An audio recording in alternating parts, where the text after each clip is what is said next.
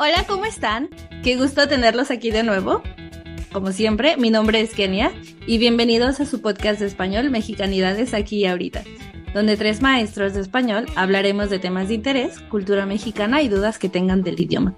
En este tercer episodio hablaremos sobre citas, relaciones y una que otra anécdota amorosa. En contexto, este episodio es con relación a la pasada celebración del Día del Amor y la Amistad.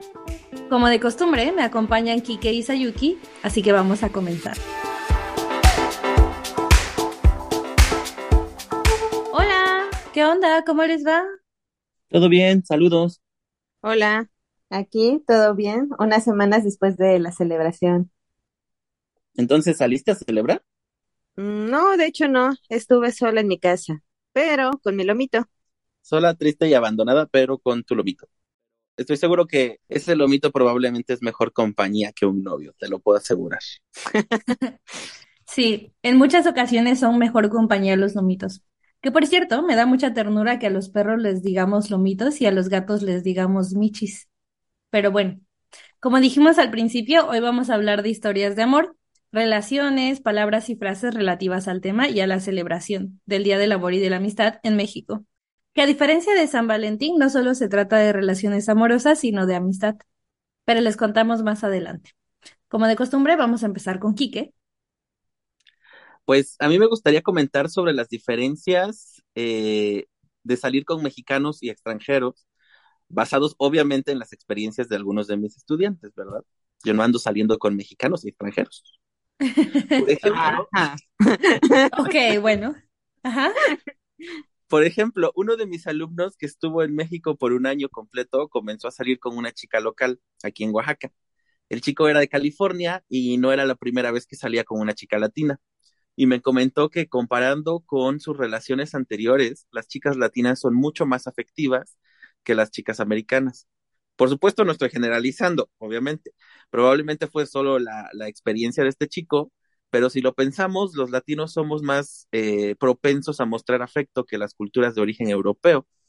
Sí, entiendo. Es algo que ya había escuchado con algún estudiante una vez. ¿Y ustedes creen que es la misma percepción de chicas extranjeras que salen con chicos latinos? Pues yo escuché alguna vez a alguna alumna decir que los chicos mexicanos son más caballerosos que los americanos. Me han dicho que los chicos cos- con quienes han salido en Estados Unidos son mucho menos atentos, o sea, como tienen menos detalles con ellas. No sé. Bueno, yo he hablado con algunos extranjeros, bueno, con algunos alumnos extranjeros, y me han comentado lo mismo. A pesar de ser hombres, ellos reconocen que no es muy habitual para chicos americanos ser muy caballerosos o corteses. Por lo menos no con los chicos más jóvenes. Tal vez la situación cambia cuando ya son mayores. Mm, sí, pero y retomando lo de lo afectivo, es cierto que somos más propensos a mostrar afecto, no solo con nuestros novios o novias, pero también con nuestros amigos. Como dije al principio, decimos que es el día del amor, pero también es el día de la amistad, así que también celebramos a nuestros amigos, aunque esto es más común cuando estamos como en la secundaria o en la prepa o en la primaria. Recuerdo que cuando estaba en la secundaria, o tenía la costumbre de regalar algo a mis mejores amigos. Era algo sencillo, una tarjeta, una paleta, o... Y una amiga también lo hacía. Regalaba algún detalle a sus amigos de la escuela, de sus cursos, y así. Bueno, ahora que lo mencionas, recuerdo haberlo hecho alguna vez. Yo sí regalé chocolatitos. De los que son rellenos de cereza, sí, a mí también me gustaba dar de esos. Sí, esos son los que regalé. Déjenme decirles que, que cursi son. Nunca, nunca regalé nada, jamás recibí nada. Pero Eh, es porque nunca tienen Eh, sentimientos. O no tiene, o no tenías este tipo de amigas. yo creo, no Y tenía también por esas eso amigas nunca te dimos, como que lo sospechamos. Cuando yo las conocí, ustedes ya estaban amargadas igual que yo. Entonces Ay, ya no regalaban chocolates rellenos de cereza. bueno, en No, fin. porque de hecho no te gusten, por eso mejor preferimos no regalártelos. Ah, ok. Sí, sí, no, te- no, todo lo hacemos pensando en ti. Pero en fin. Ok, Sayuki, cuéntanos. O bueno, no hemos hablado de las relaciones tóxicas. Eso sí es muy de mexicanos, yo pienso. Ah, yo creo que sí, todos hemos tenido un momento tóxico en la vida. ¿Cuál ha sido el más, momento más tóxico de una relación que has visto o que has vivido? Bueno, eh, cuando fui a la prepa, de hecho sí tengo una historia de una compañera que era muy tóxica con su, con su novio y viceversa, su novio con ella.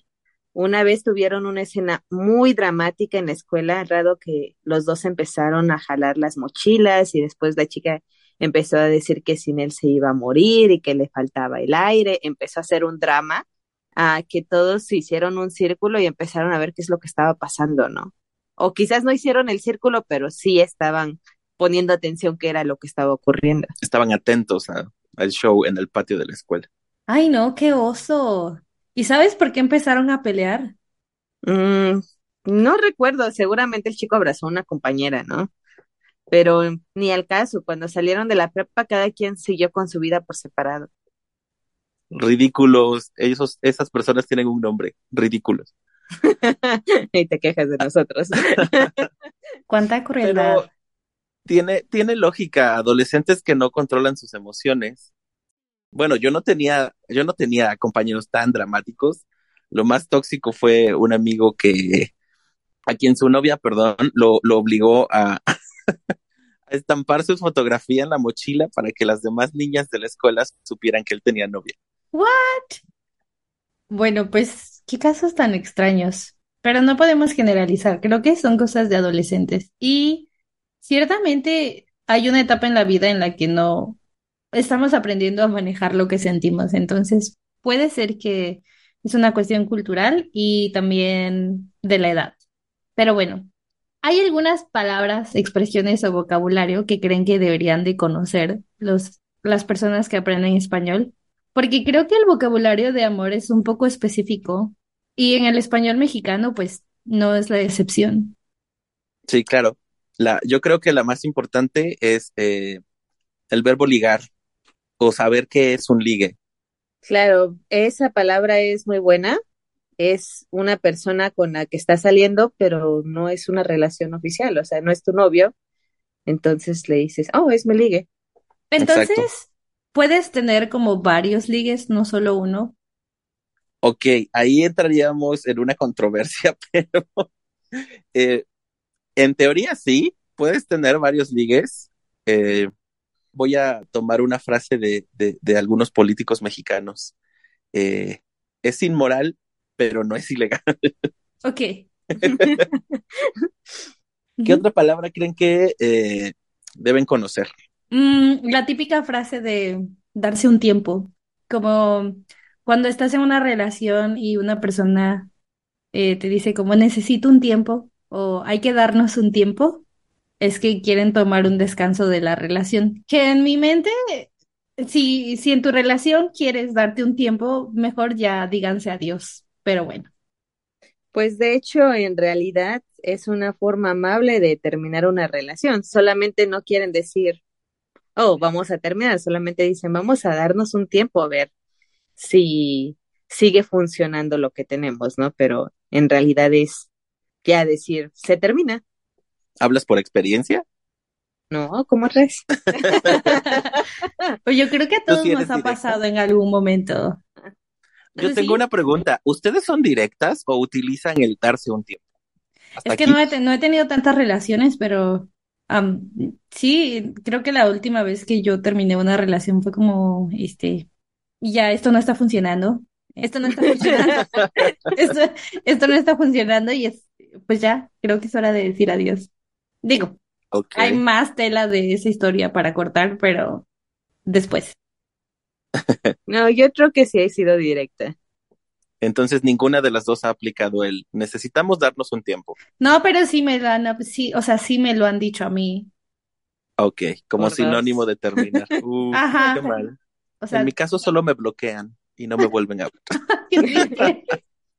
ok.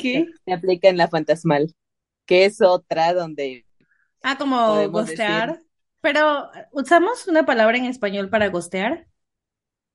No la conozco. Pues a mí, conmigo hay un amigo que dice, me aplicaron la fantasmal, o sea que es, se desaparecieron ah, completamente. ok, sí. O sea, como te gostearon. Entonces, pues. entonces yo estoy en ese grupo. Se desaparecen o me desaparezco. Yo solamente había, había escuchado que gostear ya es un verbo en español, pero no aplicar la fantasmal, qué extraño. Pero bueno, hablando de tronar o romper, también lo utilizamos para hablar de terminar una relación.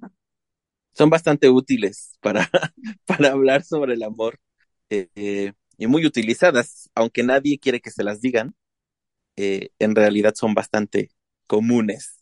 Sí, porque a diferencia de la frase darse un tiempo, tronar o romper es oficialmente ya, terminar esa relación. La otra, mm, poner los cuernos, que es muy utilizada. Por favor, díganme que las frases de las que hablamos hoy no, no es por experiencia propia. No, No, nosotros dijimos, vamos a dar vocabulario. Ok, Ajá. de una Pero- forma muy general, pero muy mexicana al mismo tiempo. sí. Pero sí, por ejemplo, la frase poner los cuernos es muy mexicana. Pero dinos, ¿Cómo le explícanos, explicaría? Sayuki, ¿qué quiere decir? Ah, que eres infiel a tu pareja, que estás viendo a otra persona. Cuando Entonces, la estás en una relación formal, ¿verdad? Sí, sí. Mal por los que ponen los cuernos, no lo hagan. Bueno, ¿y qué tal la frase tirar la onda o echar los perros? Creo que es, bueno, en mi caso tal vez es más común tirar la onda. Creo que echar los perros es un poco más viejo, no sé. ¿Qué piensan? Sí, yo creo que sí. Es más viejito, pero también se entiende. Ok, y ahora quiero escuchar cómo describirían esa frase. Cuando alguien te tira la onda, es el acercamiento de la persona a quien le gustas y todas las cosas que esta persona hace para llamar la atención y, acer- y acercarse más a ti. O es así como yo lo entiendo o como yo lo describiría. Ok. ¿Y qué tan común es que les tiren la onda a ustedes? ¿Quique? Ok, déjame contarte mi triste historia, porque en realidad eh, creo que no es nada común. O quizás no te das cuenta. Probablemente otro- estás dormido, amigo. Exacto, es un factor muy importante porque personas como yo vamos por la vida completamente distraídos pensando en las figuras que hay en las nubes y no notamos eh, ningún acercamiento. Oh, andar en las nubes. Hace mucho que no escuchaba esa frase. Pero bueno, hablando de cortar, tronar, terminar, eh, vamos a terminar el capítulo de hoy. Muchísimas gracias, como siempre, por su colaboración. Es siempre un gusto. Quique, Sayuki, Gracias. Gracias. Nos estamos escuchando. hasta pronto.